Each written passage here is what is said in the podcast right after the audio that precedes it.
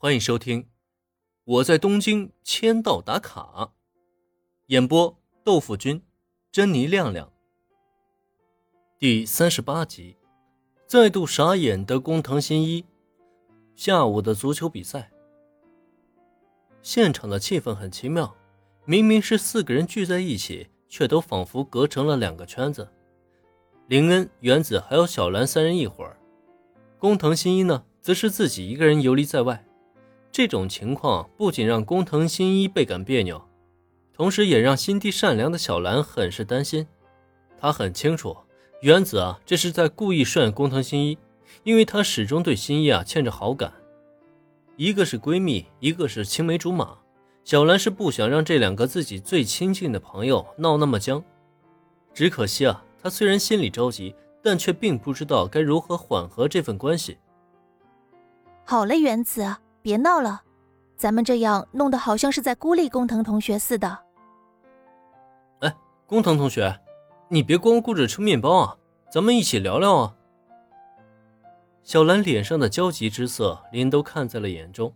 也是，都把人叫来了，放置不管也不太好。索性呢，就由他出面活跃一下气氛，让工藤新一啊说两句话。不然的话，总觉得好像是在欺负人一样。身为一个成年人，林恩可不会选择这种冷暴力的方式对付工藤新一。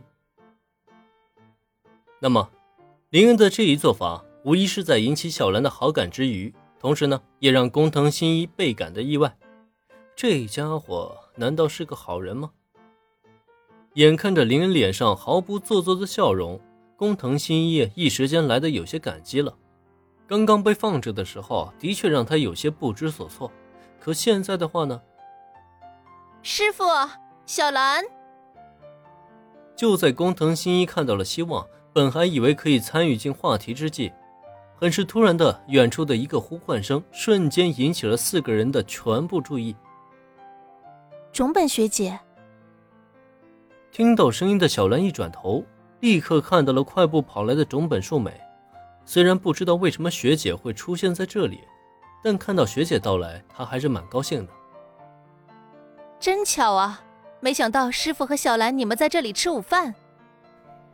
的确是巧了。刚刚从食堂里买了面包的种本树美，远远的就看到坐在草地上的一行人，心中的确很是兴奋。师傅，经过您昨天的指点，我已经感觉到了气的存在。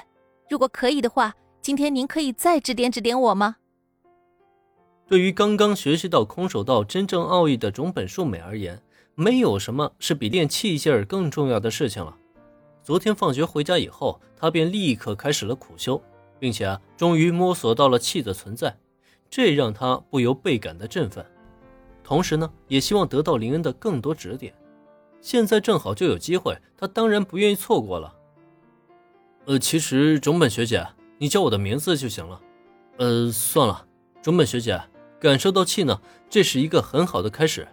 接下来你需要。对于种本树美口中的师傅啊，林恩多少有些无奈。不过人家坚持要叫，他也没什么办法，只能叹了口气，以后开始讲解关于气劲的各种要领和细节。当然了，既然教了种本树美，那就不可能忽略小兰。这三个空手道高手围坐在一起，俨然组成了属于他们的小圈子。而这样一来，工藤新一和原子啊，倒是一起被隔离在外了。但对此呢，原子表示完全的不介意。